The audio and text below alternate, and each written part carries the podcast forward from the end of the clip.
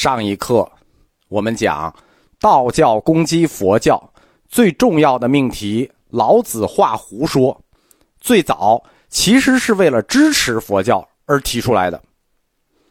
老子画胡这个故事最初是根据《史记·老子传》中的一段话演绎出来的。《史记·老子传》中说：“老子见周之衰，乃西去，于函谷关著书上下篇，言道德之义，五千言，五千余言而去，莫知其所终。”老子看周朝要完蛋了，那就往西边走。到了函谷关，就被关守留下来，你不能走，那怎么办呢？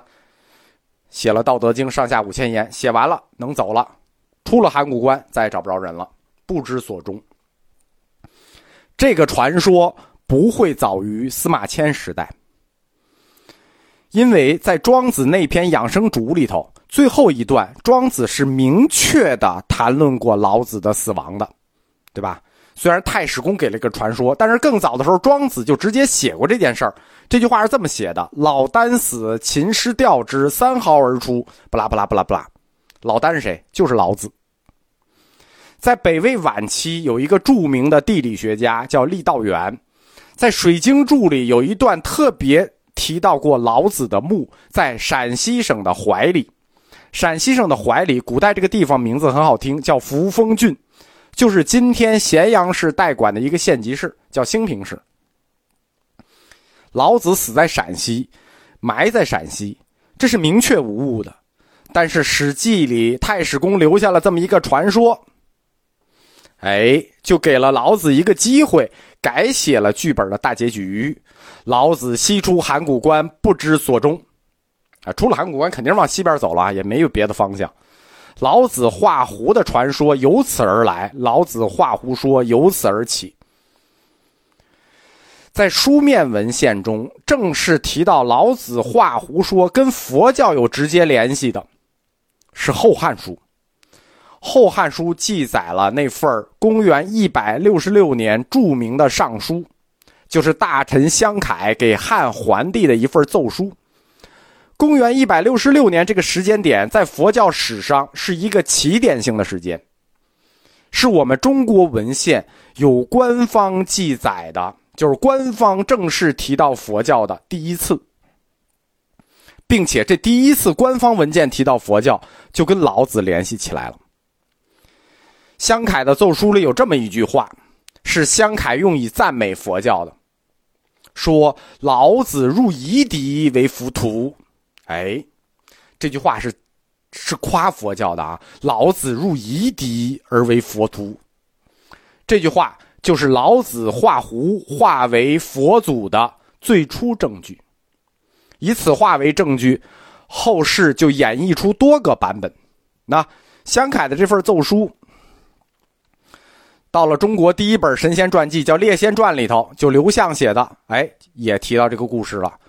曹魏时期。余欢写的那个史书《魏略西戎传》也提到这个故事了。裴松之的《三国志》注里的《西域传》里头也有这个故事，就是这个老子入夷狄为浮屠，在那个时代的古书里多次被提到了。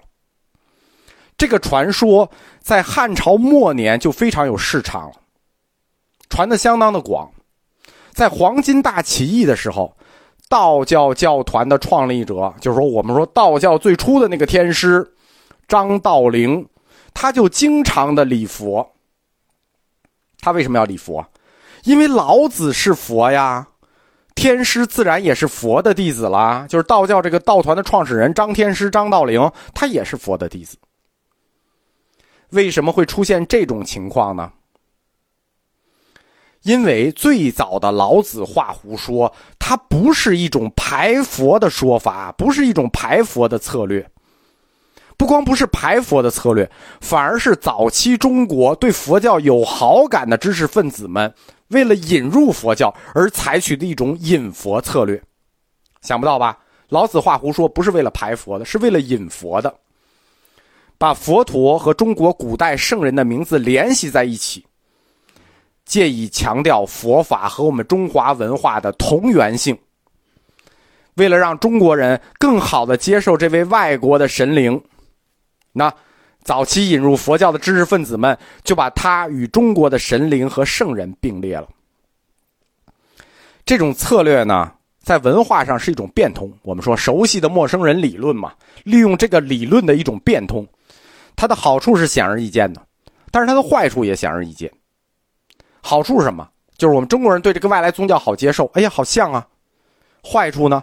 坏处就导致了佛教的理论和道教混在了一起，这种理论的混乱长达了两百年。这就是为什么后来一直有玄佛。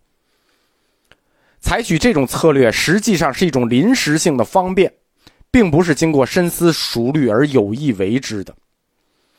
因为在当时，我们中国知识界对于佛教处在一个完全空白的状态里，压根不知道是什么。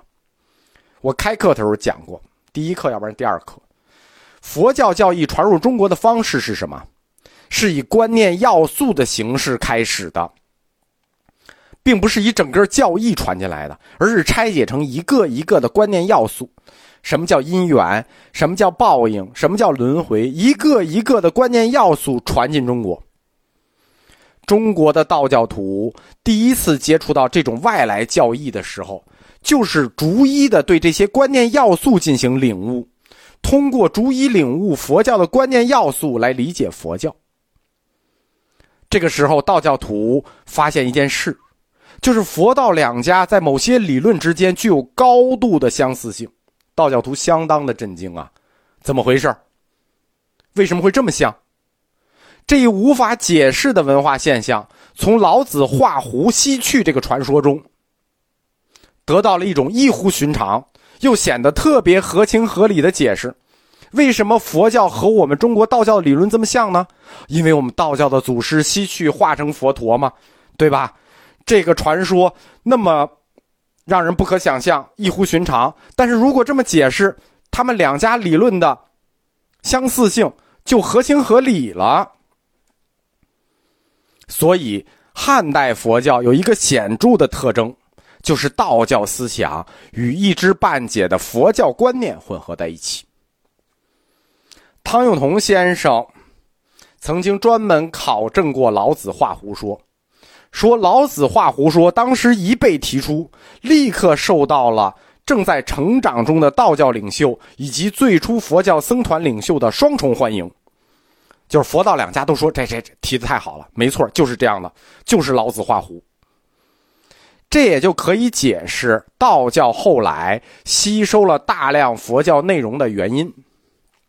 就是熟悉道教的知道啊，道教它从经书到它的宗教实践仪轨，大量的吸收了佛教的内容，几乎对佛教的吸收是无所不包的。但是道教对佛教的这种吸收不叫抄袭，因为从道教看来，佛教本来就是源于中国本土的老子，而非源于外国。那我们就不是抄你们啊，我们抄我们自己的师傅，我们抄我们师傅老子的，我们吸收我们自己的东西。你管着吗？早期的佛教徒自己也支持这个说法，把佛教说成是道教在外国的一个分支，哎，实际上是我们道教在印度的分支，天竺的道教分支，我们中国是总舵，印度只是一个分舵。佛教的这种解释和说法，就对中国的公众更加有亲和力。在公元一百六十六年那次著名的上书中，被奏请的皇帝汉桓帝对佛道两教给出了一个很积极的应对策略，什么呢？提倡民间要共祀老子与佛陀，称之为“共祀二圣”，就是同时祭祀老子和佛陀。我们最早讲过，这叫淫祀，但这实际是汉桓帝提出来的，叫“共祀二圣”。因为根据老子画胡的说法，老子和佛陀，他实际就是一个人。